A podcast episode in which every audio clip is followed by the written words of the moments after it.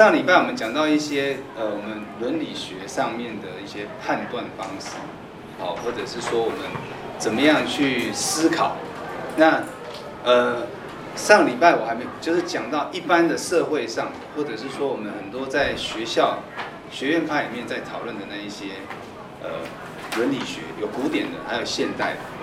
那我们基督教常用的这些伦理学，其实跟世上呃现在所谓的哲学上。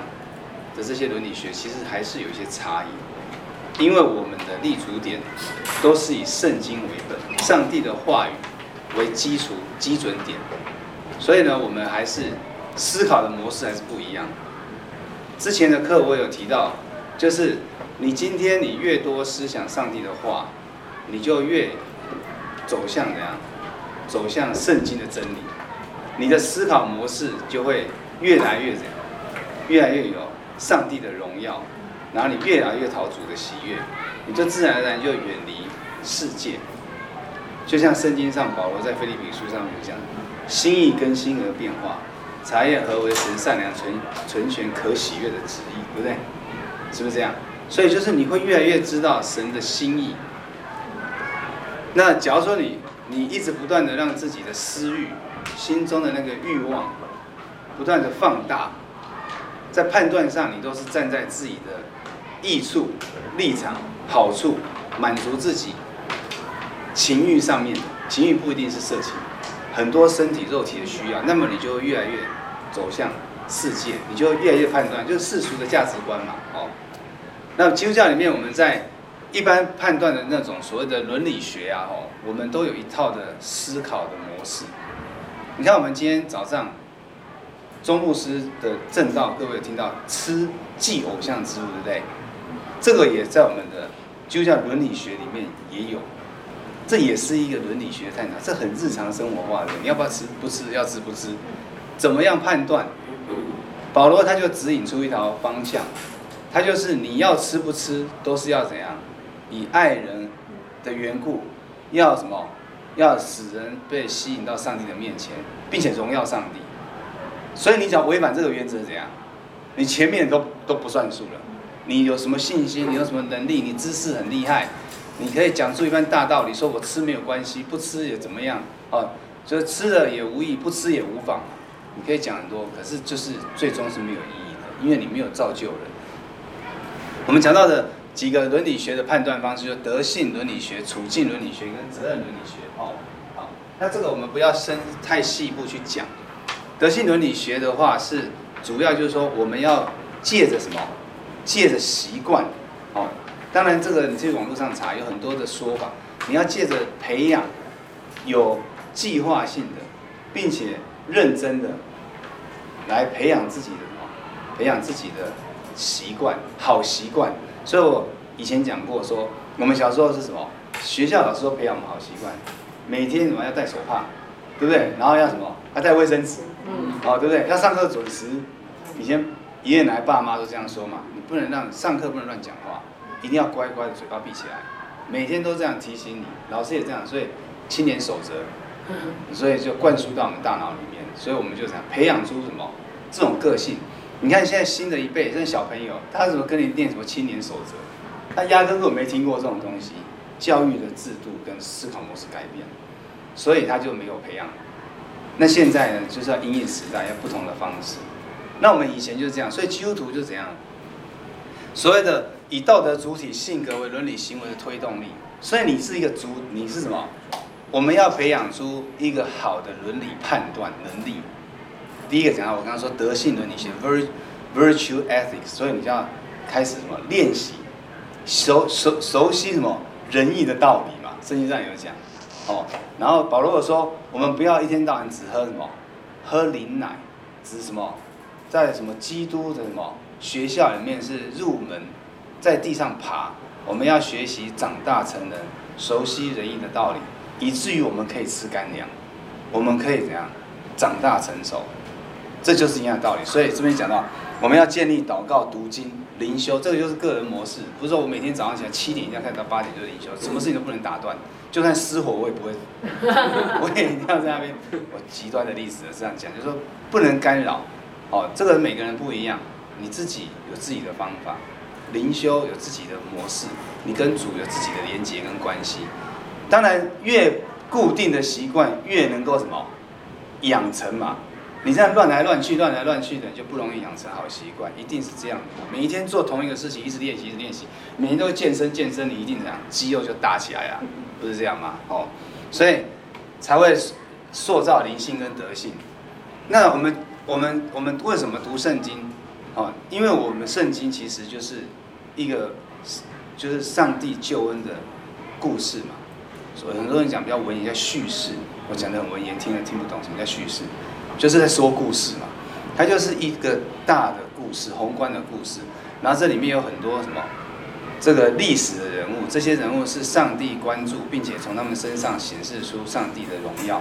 当然，这些人物有很多其实是，在现代人的眼光看起来，说实在，他也没什么，他其实是蛮蛮什么，蛮下流的哦，或者是也没什么了不起，听讲很厉害，实际上没多，没没多了不起。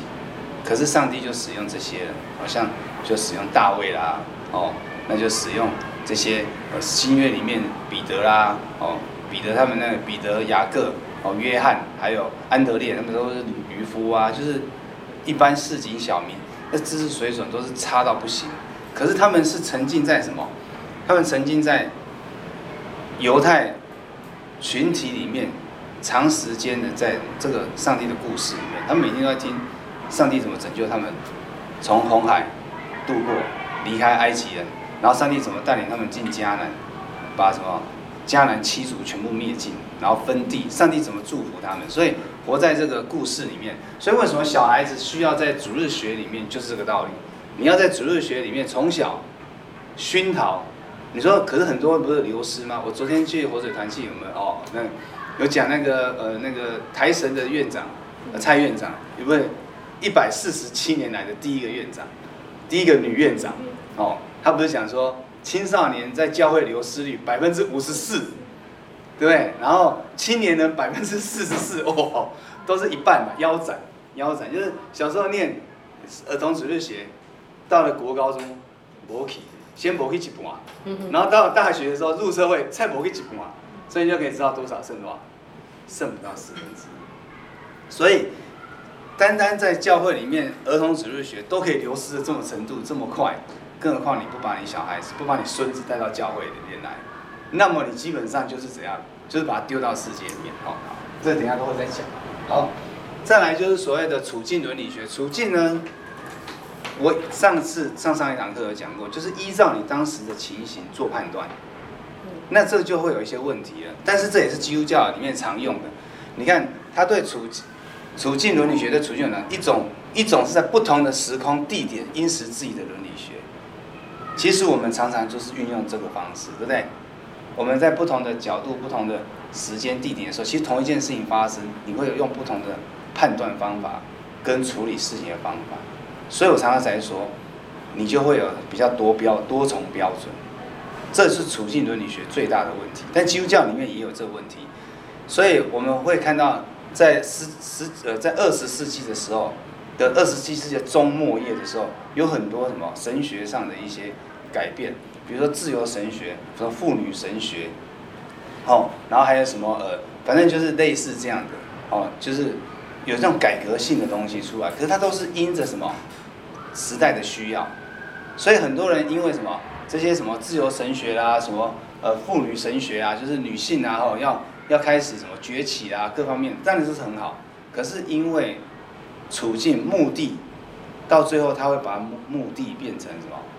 变成他的变，就是说，我们其实应该站在以圣经、上帝真理为立场出发，所做的事情都好的，但是因为我们一直不断的要去配合处境、配合状况，那到时候会变成怎样？随波逐。你只要有一天站在那个滑坡上面，那个溜滑梯的滑坡，你就有机会怎样滚下去。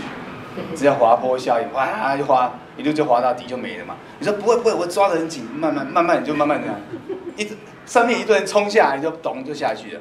所以呢，常常这些处境神学的人、处境伦理学的人，他们就会到最后会把他们所强调的东西变成他们的圣经。他们强调的东西变成他们的主，所以呢，到最后就怎样，就偏离了方向。那第二种就是，呃，潘霍华，我上次讲过，就是以基督和信仰群体的关系处境，所以呢，他就是比较回归于圣经跟上帝、耶稣教导的话语，以及他在这个圣经上教导我们说，当你碰到一个处境，你要怎么样去从耶稣基督、从上帝的心意去考虑，就是比这个处境伦理学或神学再跟再再更集中于什么？再跟目光聚集在主自己的身上，但是这个其实也是会有什么？也是会有困难，有时候会有困难。像潘霍华，他就说，我上次在第一堂课我讲过，他当时在希特勒时代的时候，他跟他的姐夫，他姐夫是这德军里面的高阶将领。可是因为他们要反对希特勒，可是希特勒实在太强大了，他们要怎么办呢？他们要用暗杀的方式，他们的目的就是刺杀，结果他就没有成功，暴露了，就他就被抓去关。那希特勒投降前三个月，他被处死了，功败垂成。但很多人有很多基基督教的基要派，或者是有福音派，他们其实是很反对潘霍华这种处境神学，因为他们。认为他的做法怎样，还是太过怎样激进，是不是这样？该不该革命？该不该暗杀？希特勒也是他们的总统啊，基本上德国总理啊，该不该杀他？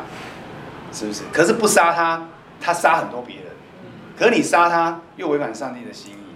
所以潘文华说，我们要集中在什么？集中在耶稣基督的身上。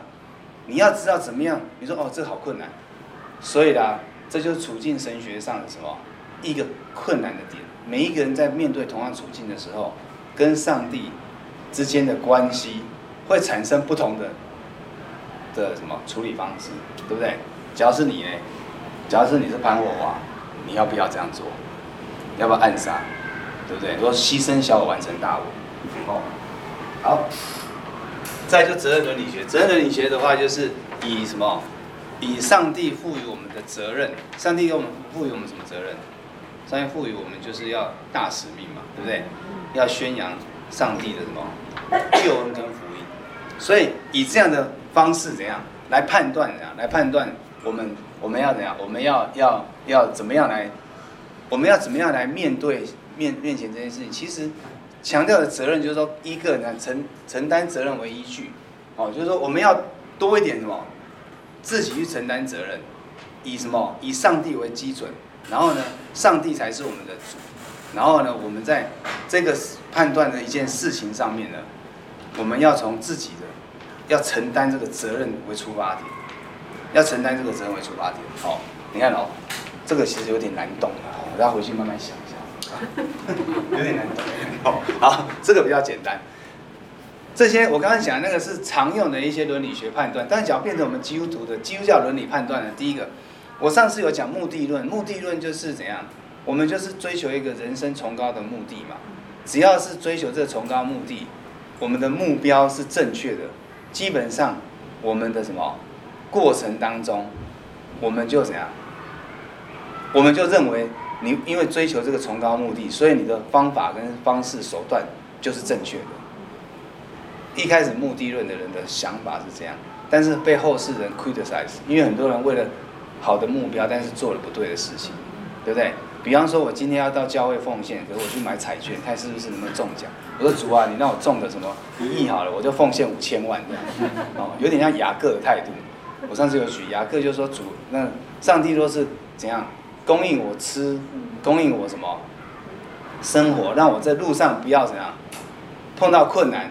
我就认你是我的上帝，我就十一奉献，那不是意思一样？雅各就是年轻的时候就这种个性啊，就这种态度嘛。哦，但是我要跟各位讲，上帝也没有，上帝也没有怎样抛弃他，所以上帝就是说拣选这些看起来很逊的。说实在，我们现在每个人都比他们好，至少装起来都比他好，是不是？哎，想想，哎，圣经上讲，我也不差哎吼，也没有那么不好啊。但是圣经上。这些故事就是要让我们知道，说上帝怎样？上帝拣选人不是看你哦，不是看你多有能力，多有那个，你被拣选的，纯粹白白的就是上帝给你的哦。所以你看，目的就追求上帝的旨意实现。义务论我上次有讲嘛，义务论是康德举出来的，但是我们只要用在基督教里面的话，这义务论就是我们要怎样？他的目，他的目，他的眼光集中在行使这个，行使这一件事情的，或者是做出这一呃这一个伦理判断处置的人的身上。所以康德认为说，你这个人不对啊，你做的事情就是不对的。所以他叫做义务论。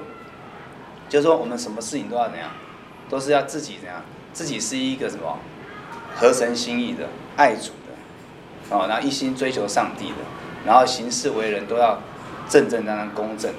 那么这样的人做的事情才有可能是对的。这样各位懂意思吗？可是事实上社会上也不是这样，不完全这样，因为很多好人都把坏、把好事做烂掉。哦，很多人都说我这个也是为教会好，他我也为教会好，大家都为教会好，那就打成一团呐。对不对？每个人都说我都是为教会好，是不是这样？所以这些在判断上都有他的困难，但是我们就是从这里面学习啊，吼。然后所以呢，他说，你看，比如说遵守上帝来神圣法则，十诫登山宝训，这我们会不会讲？效益论呢，就是追求最高效益。当然我我刚刚讲的效益论，就是类似刚刚雅各的那个方法，对，雅各跟上帝 bargain 的时候就说，你对我好，我就对你好。这就是效益，大家的交换。你看你是不是平常祷告还是这样？主啊，哦，我这样我就去什么？我去教会哦。还有就是说，有些还没信主的时候，你你只要使我度过这个难关，我就信你呀，啊，是不是？很多人初信都这样。我只要我只要让我追到这个女孩子，我在教会追到这个姐妹，我就以后就一定好好的来参加聚会，是不是？是不是这样？好，或者是比较大的，就是我生病。只要我病能够好，我就怎样，我就信。那这种都是比较有困难。也就是说，你神啊，你让我看到你，我就信。那不是差不多意思一样？就是效益嘛。那结果论的话，就是要追求荣耀上帝的结果。那结果论就是上一次我讲过说，只要那个结果是好的，这个是非常世俗的做法。一般世上的结果论，就只要是结果是好的，他就认为过程不用管。反正结果是对最最多，大多数的人，最好是全部的人都有好处。他追求这种所谓最大效益，结果好的话，那过程我不管，反正结果好就好了。好，那所以这也很多问题啊，是不是这样？因为你可能不择手段做很多事。那这个就是，那我我我我这个结果论哦，就是它有它的困难，很多时候用结果来论英雄的时候就有麻烦。所以我常常后面我们再提到，像法官啊吼，在判案在那个的时候，他们常常都是用什么？用结果来判案，可是他比较没有办法这样，在过程当中，但是既因为他这样的关系，所以又常常判出一些你会觉得结果很奇怪，好，比如说哦，这个人可以教化，或者这个人什么？像前几天不是个杀人案，他说他说他他本来要死刑嘛，那个谁前几年的杀了三个人，他说他本来要死刑。后来他没有判他死刑，判他终身什么？终身监禁。原因是因为他在要杀最后一个人的时候跟他说：“你要赶快跑，不然我要杀你哦。”就讲了这一句话，法官就看他说：“哎，那他本来也没有要杀他，哦，他留下来给他杀的。”大家去看一下的新闻。所以法官有时候为什么会觉得会有恐龙法官？就这样，就是他脱离世界呢？因为他有结果论嘛。那为什么我感受那么深？因为医疗界用结果论就惨了。哦，他是这出来。病人死掉，那不把医生告死嘛？对不对？反正结果不好啊。可是他没有想到过程，我们有思考很多模式，怎样怎样，因为又不可能重来嘛。你说判案还可以翻案，对不对？判冤狱过几年要被判翻案，可死了就死了啊。或者是说你治疗这个方法，这一条路治下去，你没有机会再回到另外一条路上啊。所以你今天说为什么我常我就这样讲？因为我自己的亲人里面有好几个是检察，有有几个是检察官跟法官。在政府的一边是法官，一边是检察官，听他们在判断事情的时候，有些时候我都捏把冷汗。我说，假如我们医疗业落在他手上的时候，他又不了解那个过程，那么他判定的时候，他就会产生问题了。他说：“你看，哦，你为什么当初这两个方法你不选这一个？啊，结果不好，所以当初那个方法应该比较好啊，那这就完了，那个结果论哦。好，OK，那后面这些我就就不讲哦。”判断结果啊，哈，伦理炮的判断是从追求事实真相的开始，但常常我们也没有办法，就像我们瞎子摸象一样，我摸大象的鼻子说大象是水管，摸摸腿就只有它柱子，这这种概念哦。所以你要真的完全了解事实，其实是有困难的哦。而且大部分呢、我们我们很多时候我们判断，我们在伦理判断的时候，知道的就是重点，知道是重点。很多枝源末节的确是不太需要知道，可是我们怎么去取舍这个这个重点，这就是一个什么一个智慧。然后呢，很多事实是我被我们诠释过，比方说。抢劫商店的歹徒，哦，有一个社社会案件，一个歹徒抢了这个什么超商。你看我们常看电视嘛，哦，那个什么柜台，那个那个，反正歹徒也拿枪嘛，可是柜台也很厉害，拿出来是散弹枪，咚，然后你就看到砰，就打到后面去，是不是看到这样撞的？那你就会觉得说，哦，那这防卫过当，对，你就是说，你看抢抢劫商店的歹徒，结果被什么店家什么一枪毙命。那这样你光光看到这个标题，抢劫商店的歹徒被那个什么店长一枪毙命，那你这时候你会什么反应？你会觉得防卫过当？你说哦，这要需要这样吗？对不对？可是你再看那个，你再我们再看内容好了，内容看完的时候，他就说，因为这个歹徒已经多次抢劫这一家商店，并且曾经数次打伤我。顾客跟店员，所以呢，店长一一怒之下怎样，就把他毙掉了。你这样，你是不是听起来你就觉得怎样？哎，好像还蛮合理的。他很过分，来很多次，他忍无可忍，对不对？所以你当你看到一个标，所以你看我们是不是常常都在做这种事情？我们常常都很快下定论，我们很快看到一个一个事实，听到一件事情，马上你就要下判断。所以各位弟兄姐妹。要小心，有些时候你听到一件事情，你马上出口就下判断的时候，你下一个再听到第二次的时候，你嘴巴讲出去的话收不回来的，对不对？有可能就造成别人的伤害，有可能传出去，结果你不不明事实的真相，你做了错误的什么判断哦？而且我们常常用什么主动的感主主观的感受来判断，是我们对不？刚刚法官的判案。他常常就是他觉得他自己学很多法案的法令的那案例的判断，对不对？书上很多案例啊，然后他法官的判案其实常常都这样啊，他就是用过去发生过案例来什么来判断现在的方式。可是问题是时空背景人可能都不一样，对不对？还是有不一样。可是他们用这种方法，因为他们受的教育就是这样子，逻辑的判断就是这样。所以我们常常看他们电视上报的时候，就觉得说哇是这个，哦，司法要改革。这样这样，诸如此类，好，所以这个脱节，用主观感受，然后还有不同的人、不同的角度，就产生不同的评估的事实。我这边要举一个例子：身材矮小弟弟跟高大哥哥。今天有你看到一个很高壮哥哥在打一个身材矮小的弟弟，就一直打他，一直打他，一直打他，哦，很像很气在打他。我们就说，怎么哥哥可以大欺负小？一样的，就跟这个一样的意思。你看到的什么？你现在。这个是看新闻的标题，啊，这个是看到现实。你看到这个人这样，哥哥在打弟弟，你就说哦，你怎么哥哥可以这样欺负弟弟？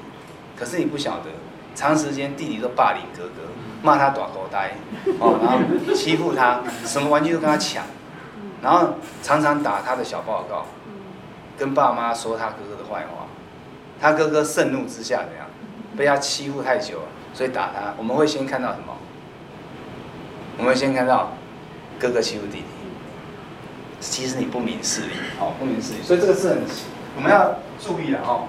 好，好，然后就是还有一些中间地带的道德判断，圣经上也有这一些，就是我们还有一些灰色地带，我们积极的去努力的去做该做的事，对的事情，要努力的避开错的事情，但我们常常都在这两边摆荡，有些时候怎样？明明看到有人错。我们自己防范，但别人没防范，我们就怎样睁一只眼闭一只眼，是不是这样？那常常有些对的事情我们没有去做，因为我觉得我们觉得麻烦，我们觉得不关我的事，我没有去做，或者是说啊，没天消极，反而不会影响到别人就算了。所以有个灰色地带，所以判在伦理学判断，或者是我们学习圣经仁义的道理，就是越来越怎样，越来越有主的荣光在我们上面，我们就越来越越来越做对的事情。像我今天早上举一个例子哦，今天早上不是欢迎新朋友吗？我总觉得我们教会的新朋友那个唱歌唱的很很沉闷。我每次领会，我觉得说这我自己领会，我觉得很沉闷。沉闷之余呢，我觉得新朋友啊，第一个啦，我我自己不好，坐在那边，哦，像你这样就说，我们也可以跟老朋友左右这样打招呼，我连动都不想动。我是别人转过头来跟我打招呼笑一笑那样，为什么？因为我觉得很累，啊很累。可是我觉得我心里面告诉我说，怎么可以这样？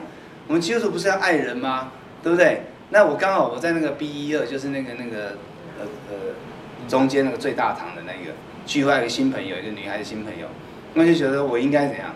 我应该结束之后要请她打招呼，对不对？然后我是又是牧养施工部，哦，然后对不对？然后我又欢迎新朋友，那我这样子我没欢迎新朋友，就做这哪门子的那个嘛，对不对？然后我就要站起来就开始要打招呼的时候，就另外姐妹过去说啊，感谢主，你懂我意思吗？我就跑到灰色地带去了，哦，这样懂我意思吗？哦，有人关心，那就好了，我就可以这样，各位懂我意思吗？所以有些时候就是会这样，你就会觉得说你该做的没有去做，哦，该做的没有去做。当你越来越强，越来越心里面越来越有那种能力量的时候，你就会越来越有动力去做。even 你不想做，even 你懒得做，even 你不好意思做，你脸皮薄不敢做，你都会因着他人。为了他人好的缘故，对的缘故，你会更努力的去做。那中间地带的道德判断，其实圣经上也有的，有没有？像今天讲到的吃祭偶像，哥林多前书讲到吃祭偶像的植物，这就是什么？可容许的，可容许的，因为他在什么？因为保罗讲说什么？全地都属乎主，对不对？一切都是神的，哪有什么不能吃的？当然可以吃啊，你爱吃什么吃什么。所以。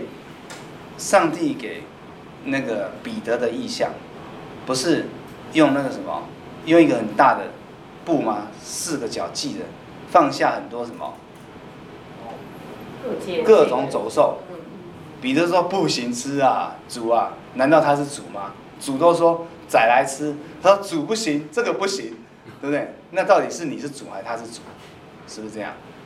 那那个时候彼得就是在祷告嘛，可能肚子饿啊。其实啊，祷告魂游向外，就是就是啊，上帝就用这种方式，一连三次，对不对？上帝就收回去了，是不是这样？所以呢，这个就是什么？你有知识，你有能力判断，可是你不能够因为这样的使别人跌倒。但是你也不要去僭越，你不要说你是什么，你的判断就很厉害，你就是这个才是对的，别人都错的。这个在基督教里面常有这种事情。总觉得自己对，我的判断才对，我的领受的意向就是从神而来的，你们都不是。我听到神跟我讲，在我们教会比较了，因为我们教会不走这个路线，我们比较不会用的，我们都是要沟通。当然，沟通跟讲也有它的缺点。听到上帝的启示，上帝很清楚明白的带领那个传道人，那传道人也领受意象之后，他很有能力，很有可以怎样，可以激动弟兄姐妹一起跟随。这是很好，但是就怕什么？就怕很多人都是这样的做法跟想法，那就产生纷争。实际上，很多时候，上帝是什么？上帝是非常的 generous，上帝是很慷慨，上帝是很包容。他其实包容很多的哦事情可以发生。他的目的是就是要让这些人有机会怎样，慢慢的怎样。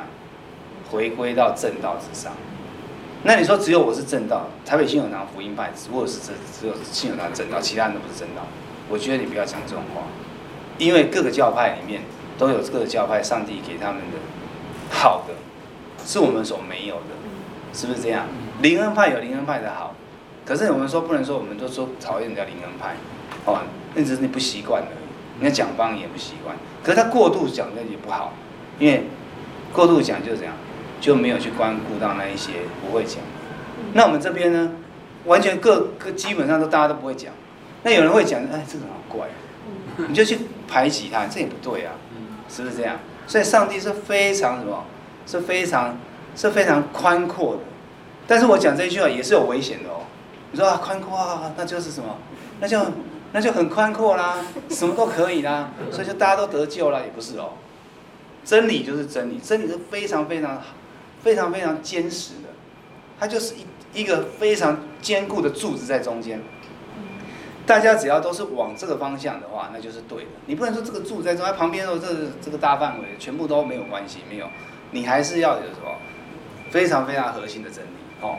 还有呢，就超义务的哦，这个就是已经超过你需要可以去做的，你不去做也不会人归，不会人责怪你，就冲到火场去救人嘛，那牺牲自己，跳到海里河里去救人，就把自己淹死，这种就是超义务的。你你这个就已经是。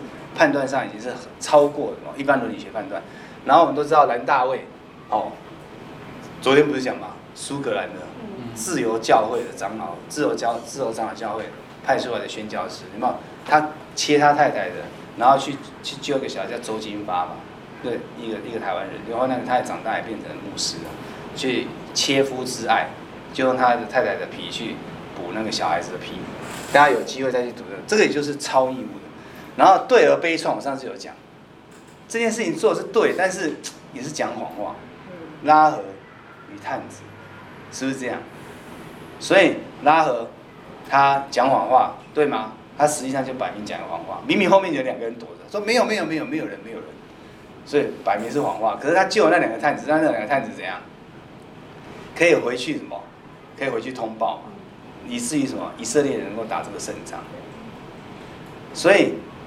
各位，这样子是不是？你是不是心里很纠结？所以拉合跟探子这个对而悲怆的，这个有点像？有点像处境神学，对不对？是不是？就是说处境论，就是他做这件事情其实是对对以色列主是对的。然后他有一个重大拉合，他是一个外邦女子，是个妓女，可是他知道什么？他知道以色列这个上帝才是真正的上帝，以色列这个上帝才是全能独一的神。所以呢，他只怎样？他只福音于他，他只愿意怎样效忠于他，他只认为他是神。所以呢，他迦南的那些都是假神，所以这些人的王什么的都不算数。所以他怎样？他觉得他要去投靠以色列的神。那所以他当然觉得那两个探子做的是对的啊，是不是这样？没错嘛，因为他们要进来攻打他们呢。不是说来进来什么，进来跟他们和好的，不是，所以他用你看是不是这样哦？好，可能你要你看圣经上对拉合是怎样，基本上是推崇的，对不对？他是他是什么大卫的祖祖先的大，基本上大卫的他应该是曾祖母吧？好，只要我没记错吧，是曾祖母吧？拉合生，拉合生谁？反正没关系，回去再查。我我弄错，不好意思啊。好，基本上那个族谱里面有讲，耶稣基督的族谱还提到拉合，哎，是不是这样？很厉害的嘞，哎，他当他这个职业这么这么这么卑贱的职业，他可以做到在圣经上留名哎，所以就可以知道上帝其实是怎样认同这个行为的。所以呢，有些时候上帝认同的行为是超乎你想象的，并不是你能够理解的。那你说那就没有对错了没有？在上帝的眼中，我们要知道什么才是合神的心意，跟不合神的心意，不是你自己的道德纯粹的道德判断正确就是正确。哦，好，那你看错而可谅解的，次级的恶总比最大的恶好。这圣经上有例子，西律杀施洗约翰，为什么呢？今天西罗亚他跳舞嘛，对不对？西律的女儿跳舞，因为西律宴客，然后这个时候。约翰已经是约翰已经被西律抓起来关了嘛？那西律又喜欢那个约翰所讲的，但西律又怎样？又讨厌约翰骂他的，因为约翰骂他说：“你娶了你什么兄弟的妻子，对不对？”基本上可能还有谋害他兄弟也有可能，不然就是等于是类似的抢抢人家老婆的那种概念，所以呢。可是他又怕百姓那个生气，他这样做，大家都知道这个故事嘛。所以有一次，西律的老婆的女儿跳舞，那就是好，跳完之后就酒酣耳热，喝得很开心，说：“来，你要什么我都给你，就算这个国家一半都给你。”好，那西罗亚的妈妈就很聪明啊，希律的老婆嘛，就说：“你就去跟他讲说，那个把那个施洗约翰剁剁剁剁掉，砍掉，杀了。”哦，然后就跟他讲，大家都知道啊，希律命有难赦，可是呢，因为自己说出来的话，君王说出来，一言既出，驷马难追，怎么可以那个呢？哦，一定要把希律给宰了。所以呢，他就用一个更大的恶这样来什么处理他的小恶。你讲话不算话，又不是今天才发生的事情，是不是这样？你说西律良前每句话都讲话，他会去抢人家老婆，这种人讲的话能信吗？是不是？你的一言既出，驷马难追，笑死人了。你的话，你的话，人家说我们台湾人讲，你的你的话能吃什么都能，你的话能听什么话，什么东西都能吃的，是不是这样？所以，他基本上他讲的话也没有什么公信力，可是他就要摆出那个姿态来。就把希律给杀了。他其实大可说：“哦，不行不行，我这个话我失言了，我这个君主的话没，可是他怕没面子，怕没办法服众，所以他没有做这个考量，而他去杀了一个先知，这不是更大的恶吗？所以，我们基督徒也是一样。当你今天做错一件事情的时候，你不要再用第二个事情来弥补第一件事情的错。通常那个圆那个谎越谎越大，越用第一个第二个谎要比第一个谎还要更大。”第三个谎要比第二个谎更大，就越来越大，大到之后就炸开来了，就就完了，是不是这样？所以你要马上的什么，那个止血，哦，你要做出一个什么判断，马上就那个，就就就不要再继续做下去，不要再错下去了，哦。还有我刚刚有伴随表情的判断呢，这个是书上写的，不，哎，不满意但可以接受了哈，嗯、不算错，勉强还是可以接受，是不是这样？你知道是不是这样？啊，不得已的错了，这真是没办法哦，哦，你要良心全然平安，真的很不容易。各位是不是这样？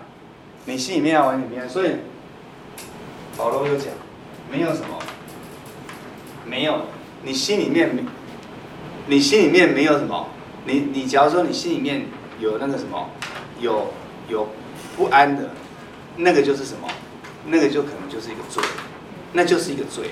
好，那就是一个罪。你那个什么，那怎么讲？我突然讲一下，忘记。呃，保罗讲的那个圣经那一段是怎么讲？对不起良心的就是罪，还是什么？各位，一时之间大家想不起来，老师想不起来，同学们也想不起来。我敢想起来，是雅各书讲，知道行善却不去行，就是罪了。哦，这个是不是？这是这是雅各说的没有错。还有一还有一个就是，是说我所不愿意的。那个是那个是那个罗马书讲的没有错，那就是那个两个律，心中的两个律。我另外就说，凡是，凡是凡是什么？不出于什么？不出于信心。哦，对。凡是不出于信心的都是罪，不是良心。凡是不出于信心的都是罪。对，就是说你只要你等下可以去查，用 Google 查一下哦。好，接下来我们要讲到圣经伦理学了。其实基本上才是真正今天的这一堂课哦。这第三课 Part Two，其实是第四课哈。圣经上的伦理学，我们现在终于进前面那三堂课，三就是三堂半的课，我们都是讲。一般来讲的概论，接下来我们讲到回到圣经上来讲，我们基督徒在信仰的旅程上面呢，我们读圣经就是旧约跟新约，对不对？旧约就是上帝跟以色列、犹太跟呃有那个犹太人立的那个约，旧约就讲旧约，其实整本那个。圣经的前半段有三分之二都是旧约，对不对？他讲大篇幅，那他这个旧约的基本的什么？基本的一个核心是在哪里？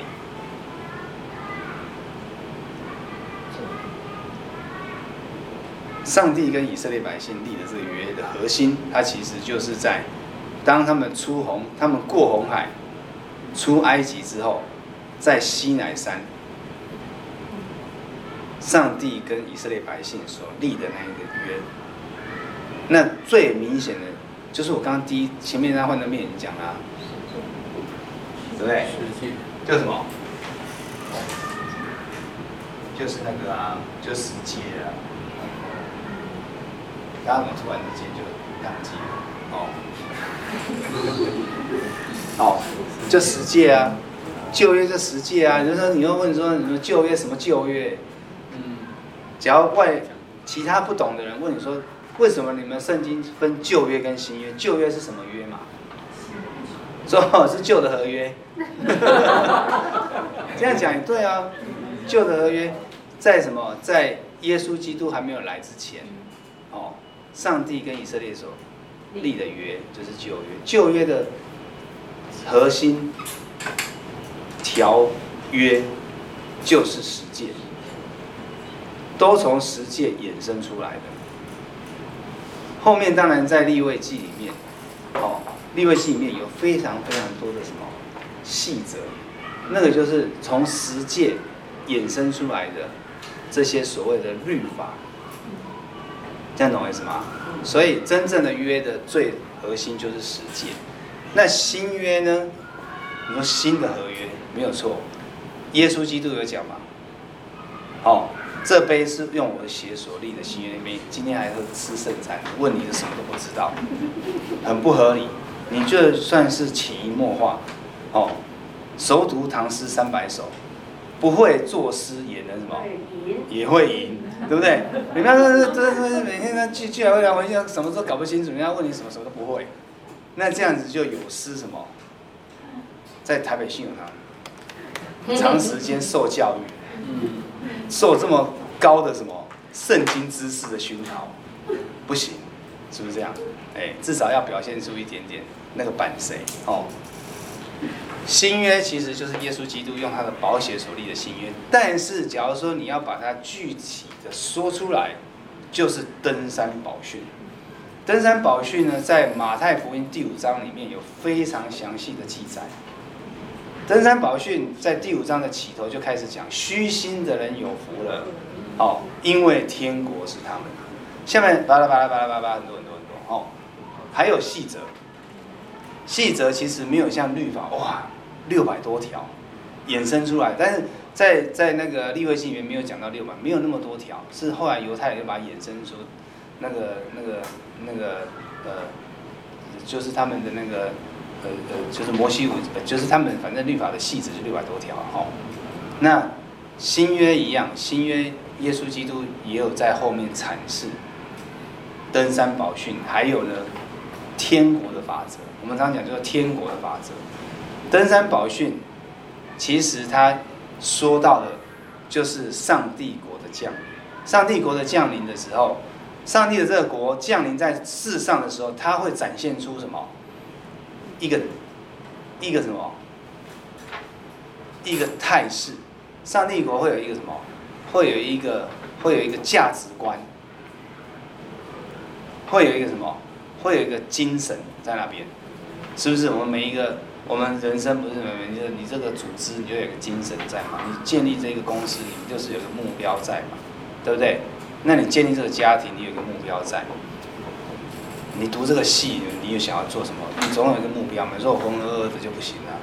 一样的，登山宝训，上帝耶稣基督所讲的，就是预告上帝的国降临，上帝国的价值观是我们要福音的，是我们什么要遵行的，是我们要一心追求的。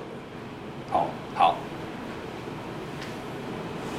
在《生命记》里面啊，旧约里面，因为旧约我们都知道是摩西哦登西乃山颁布的，但因为金牛犊事件，他摔碎了之后，他第二次上帝又再给他一次十诫。那这十诫在摩西的这个整个他带领以色列在旷野这段时间里面，他是怎样？他是核心的价值。核心价值是带领以色列的这个什么最重要的什么最重要的一个精神啊，最重要的精神就是要遵行上帝的法度，因为以色列民是上帝拯救出来的，所以以色列的民要爱上帝，所以以色列的民要爱上帝所颁布的律法，这个就是最简单的道理，在家里面也一样啊。对不对？你的小孩要爱你啊，因为你是生他养他的啊，供他念书啊，给他吃饭穿衣服啊，所以你的小孩子会爱你，一样的道理。哦，在摩西最后要离世之前啊，我们都知道生命记就是重申一次命令的意思，就是他死前临死前遗言呐，哦，死前遗言，他就跟以色列人讲，哦，你今你们今日成为耶和华你神的百姓了，所以你要听从由耶和华你神的话，遵行他的诫命律例。我今日吩咐，所以呢，因为他不能过约旦河，哦，上帝限制摩西不能过，只能让约书亚带他过。所以他在过之前说：“你们过约旦河之后，要做一件事情，就是你们十二个支派要分成两边，哦，就是在什么，在世界这个地方，它刚好这边有个隘口，两边各有一座山，哦。”其实都不高，一个叫基利新山，一个叫以巴路山，六个支派在这边，六个支派在这边，宣读什么？上帝的律例，然后呢，一边祝福一边咒诅。哦，他这个就是有一种概念，就是第一个宣誓，你们要宣誓，宣誓说上帝的法，上帝的法度是让你获得生命，远离上帝的法度，你就是什么？会招致咒诅。警告以色列百姓，同时祝福以色列百姓。你看这边讲，摩西讲：“我今日呼天唤地向你做见证，我将生死祸福陈明在你面前，所以你要选择生命。圣经上原本翻拣选，其实只有神可以拣选的。你要选择，you choose，you choose life。所以你的什么，你的 descendant 才可以怎样？还有你的什么，你的后代才能够存活。”你不选择生命，什么叫选择生命？选择生命就选择上帝，选择上帝就选择上帝要我们活出来的生活的样子，你才可以。你要爱耶和华你的神，听从他，专靠他，因为他是你的生命，你的日子长久也在乎他。这样你就可以在耶和华向你列祖亚伯拉以撒雅各起誓应许所赐的地上居住。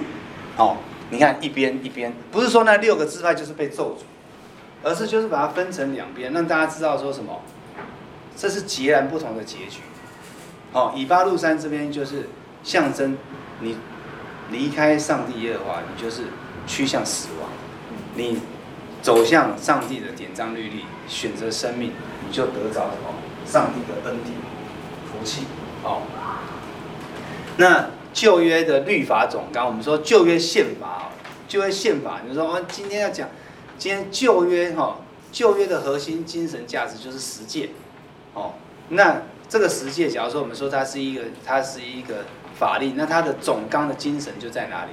就是以色列，你要听耶和华我们的神是独一的主，你要尽心尽性尽力爱耶和华你的神，就是爱这件事这个事情，你要爱上帝，爱上帝就是选择生命，不爱上帝就是选择死亡，就这么简单。基督徒也一样，爱上帝你就选择生命，不爱上帝你就选择死亡。那不信主的更不用讲了，他们是直接不信不选择，所以他们必定是死亡，没有没有没有灰色地带，没有灰色地带，世界上只有两种人，得救跟不得救，没有别种人，比如说黑人、白人、红的、男的，呃，男的、女的，大人、小孩没有，就是得救跟不得救。以后在在上帝再来的时候，就是只有两种人，没有第三种人。哦，所以我今天吩咐你都要记在心上，哦，你要。殷勤的教训你的儿女，家里路上躺下起来，无时无刻你都要谈论。所以，我们基督徒就要常常谈论什么？圣经，谈论神的恩典，哦，谈论主在我们身上做哪些事情，上帝有多怎样？哦，甚至以色列人还会坐在那个什么？你看以色列的犹太人他们那种传统的服装，不是头上那个吗？这边都有经文嘛。然后你看那小朋友经文盒，你看小朋友绑起来，他前面还有个盒子。有看过吗？没看过，好，你要去看一下哦。网络上都有，看犹太人都在教小孩，那绑绑起来，然后头上有经经文哦。你看戴在额上为经文，他们就很很什么，很很我很很字面上的遵守了哦，很字面上的遵守，这样也不是不好哦，只是说就很有趣了哦，就很有趣。这个就是旧约，但新约就不一样。你看我们后面有机会讲到。十诫跟约有密切的关系，你遵守十诫，你就是遵守神的约。你遵守神的约，上帝就要照他的约来行事，对不对？你今天买房子这样，签了约之后，时间到了没有违约，就只要罚钱了。上帝的这个约，他是单方面的。你今天他说我这十诫，我我这个希望他的百姓生活的方式，就是你要爱我，那你要遵守这十诫，那么我就会依照约的什么约的这个内容去实行。那约的内容是什么？赐给你生命，让你丰富，让你再世得福。不是越来越长寿，或者是有钱哦，我没有讲这些事哦，就是让你什么生命丰富，越来越喜乐，生命短暂还是喜乐，生命长也是喜乐，对，好，所以你看十诫不应该被视为律法主义的条文，我们把十诫等下会讲，应当视为上帝的约所提供的生活方式。我们常常把约当做好像我们要遵守，不遵守就惩罚，所以就变成一种痛苦，一种责任。一种不得不然，实际上不是，是上帝跟我们立约，他是目的是要赐福给我们。那要赐福给我们，我们不能说我们任意而行啊，任意而行不用信他，他也赐福给我们，对不对？就像男女关系一样，为什么圣经上常常把我们跟上帝的关系形容成夫妻关系？你说没有关系啊，我跟你像两情相悦，然后我想要跟你干嘛就干嘛，但你不要管我，到外面我还可以继续管做事情，这样就就没有什么。就与没有约的意义了啊，是不是这样？那也没有两没有两个之间的什么这种什么好的关系跟情谊，所以应该是是上帝的约所提供生活方式。所以十诫是上帝要我们过一个真正是一个人该过的生活的。可是我们的价值观被污染，我们就觉得只要我喜欢，有什么不可以？为什么不能做？我要放纵情欲啊，对不对？我有钱啊，我有势啊，我就是有办法啊，为什么不可以呢？我又没有去伤害别人，我今天除我配偶之外，我也可以再去，对不对？再去找别的女人啊，反正我知道的，别人不知道，我老婆不知道就好了，不要伤害别人，我也没伤害别人，我也没有，没有，没有什么哦犯法啊，是不是这样？那这样的话就这样？这个你就怎样？你你就你就活在一个什么混乱当中？上帝不是要我们活在混乱当中，哦。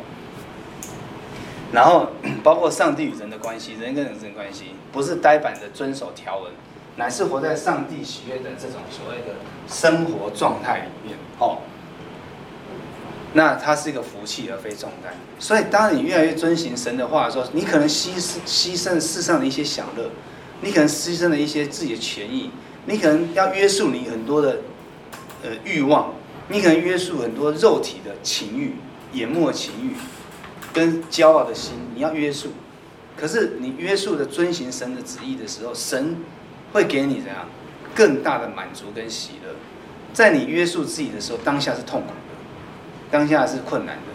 可是之后你得到的是更大的福气，因为那是上帝要给你的丰盛的生命。如耶稣基督所讲的：“我来是要让羊得生命，并且得的更丰盛。”哦，所以活在他圣洁里面。然后呢，若能够行出律法所吩咐的一切，他就在今世彰显出神的形象。可是我们常常啊，哈，我们我们人有很大的弱点，我们常常就说我们要遵守，我们要做，我们要达到，感觉这些都是一些行为表现，所以我们常常就会觉得说，没来聚会就会有别人异样眼光，没来没来呃读经就别人异样眼光。我不是说这些这这都好的，可是当你把这些行为当做是一个。换取别人对你的认同，或换取上帝对你的什么称赞的时候，其实它就变成重担，它最后就会演变成律法主义，越走越偏，最后就律法主义，因为你就得到一个结论，就是你不做这个就会变成，就会失，就会怎样，就会受惩罚。你不做这个，你就会上帝就不爱你；你不做这个，上帝就你不你没有，你就是没信心，是不是这样？就律法主义就出现，所以你就一直想要去达到什么？那一个规范所要你做到的一个样子，然后你才能够觉得心里面放心平安。那最后我问你，到底谁才是你的上帝？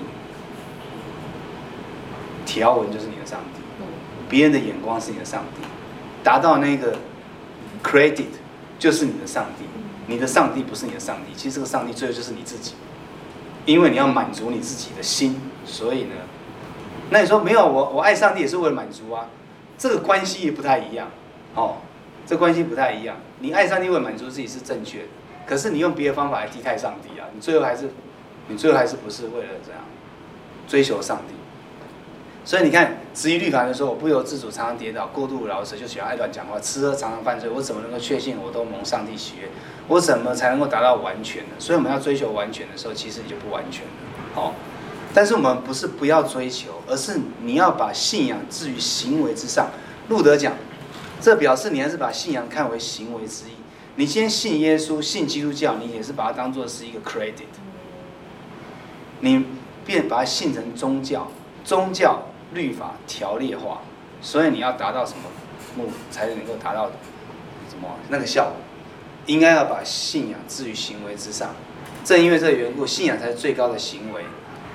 你要因为信仰上帝的恩典长存，不怀疑上帝要恩待你，你不怀疑上上帝，我们信，就是我刚刚说那十诫的约嘛。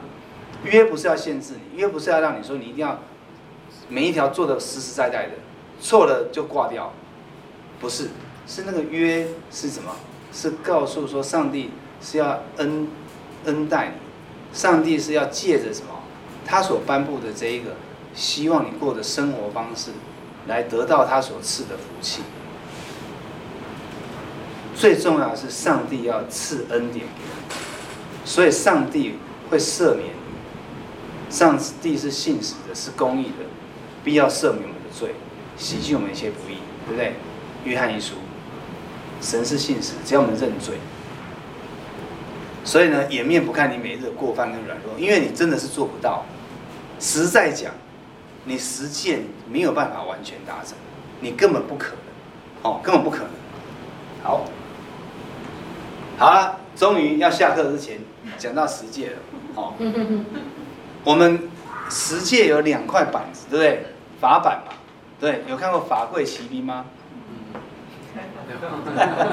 哦，有看过的都是年轻的时候看的。因为《法柜奇兵》的时候，我应该只有小学吧？我在想，我小学的时候，搞不好是小一、小二。哎，小一、小二的时候，对不对？印第安纳琼斯又要重出江湖了哦。哎，今年哦，哎，哈里逊福特已经七十几，还要出来演。好，印第安纳琼斯，大家不知道哦。预告一下，这应该是他最后一集了。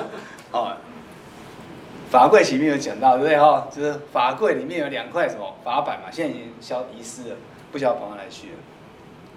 好啦，它有两块板子，一块板子是讲到什么前四诫，后面有六块板子，你后面有第二块板子是后六诫。好，那第一个法板。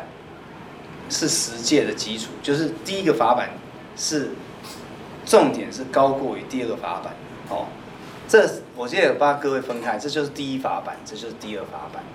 哦，他说：“我耶和华是你的神，曾将你从埃及地为奴家领出来。”他第一个第一诫是什么？除我以外，不可以有别的神。开宗明义，哦，就是就像妻子一样。老公一样，除他以外，你不能够再有什么其他的配偶。除他以外，你不能够在婚姻以外还有别的男女关系。哦，后面有讲到。再来，不可为自己雕刻偶像啊，哦，不可妄称耶和华神你的名啊，哦，当纪念安息日，守为圣日。这四个界，前四界是神跟人的关系。后面这六界。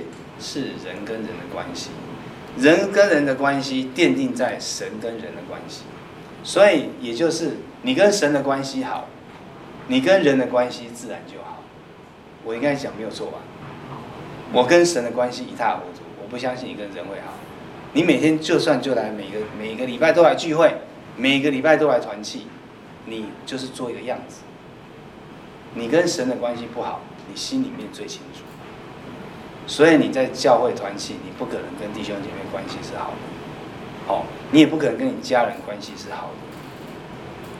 所以这个就牵扯到信仰的最根本。哦，好，OK，那我今天就讲第一届就好了。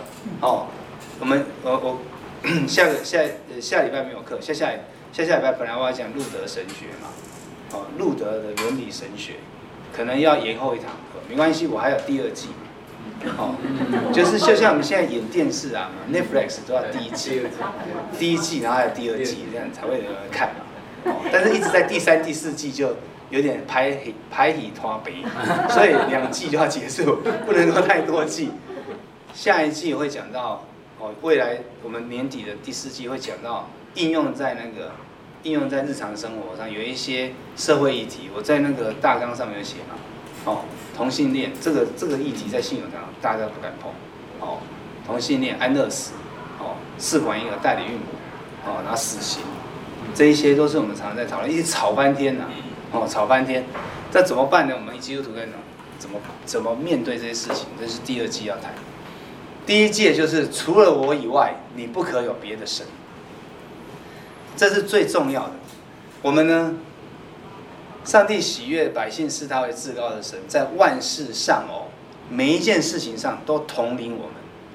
其实什么？我们奴性那么强吗？是不是这样？奴性，我跟你说，任何人你都不应该福音于他，你不应该福音于世上任何一个人，你只能够福音上帝，单独的。独一的，唯一他，你因为福音他，所以他所说的话，你要当做是正确的。因他的话延伸出你对世上所有人的态度跟关系。上帝说你也要尊重权柄，因为没有权柄不是我赐的，所以你要尊重你的老板。可是 finally 他不是你真正的老板，你是因为有个大老板你才福音这个地上的老板，所以永远不可能。违抗第一个老板，你只要第一个老板，我们的主是任何价值观做法是，就是冲突到我们信仰的时候，那那个时候所有的权柄就废除，这样懂我意思吗？但是这是要智慧的，不是说哎呦你这老板烂，我我是基督徒这样，然后下去你就马上在公司就臭掉了哦。所以呢，我们不可以怎样犯任何。不敬钱跟迷信的罪，好，不敬钱，各种不敬钱都算哦。爱钱、爱势、爱美、爱什么？爱车、爱房、爱女人，哦，什么的，爱男人也一样，哦，或者是沉迷在某一些什么事情上面，比方说你很喜欢钻研某一个东西，积趋近于迷信，比如说有些人喜欢基督徒还喜欢去研究易经、紫微斗数、星座、命盘。我只是当做什么？我只是当做是学术研究，学术研究也不可以，那就是什么迷信的罪。那那说那那那你那那我这样每天最新学术研究，我就是想要升教授啊。过度的也是迷信，因为你没有把主当做主，因为你把你的生命的那个什么中心点，我们不是在传福音的时候有那个那个那个四律吗？在校园长大都知道四律小册子，第一个是什么图？两张椅子，有没有？其中一个椅子是自己坐在椅子上，然后主跟十字架在椅子旁边，所以你旁边的东西都是家具都乱七八糟的，没有一个整齐的。第二个椅子是什么？你退下你的宝座，让主放在什么宝座上，十字架放在上面。那你旁边是怎样？就非常的井然有序。你喜欢过那种生活？你说没有，我就喜欢那种乱乱的，也蛮有变化的。你确定吗？刚开始还蛮开心的，就是保罗所讲的，你会暂时享受最终之乐，但最后罪恶就把你吞噬掉。没错哦，是不是这样？其实说实在的，犯罪一开始一定是蛮爽的，赌博啊哦什么的，或者是那种男女的情欲啊。一定是那个人家看电影上都这样演啊，哦，婚外情干柴烈火，好兴奋，那后面就带来一大堆凶杀，带来家庭破碎，当下很爽，后面很惨，这就是我们人生的写照。可是我们喜欢什么？当下一时最终之乐，哦，所以呢，这些都是剽窃上帝的荣耀，所以你要小心。加尔文讲的，认识你读，然后耶稣说。你认识独一的真神，并且认识他所差来耶稣基督就是永生，应该是这一章。好，那我们接下来就就是第二届，我们下下下礼拜再讲，下下礼拜就会连登山宝训一起讲。好，登山宝训，只要大家有时间可以回去看一下马太福音第五章。好，好，我们一起来祷告，我们就我们要请真灵，真灵姐来做结束祷告。天父，谢谢你让我有这样的一段时间可以在这里学习，知道这些都不容易，但知道因为你是我们的神，你让我们可以享受你所赏赐的一切丰富，也乐意我们把你成为我们独一的真神。谢谢主，愿你保守我们，祝福我们这礼拜的生活，让我们继续学习做讨你喜悦的人。祷告奉主耶稣的名求，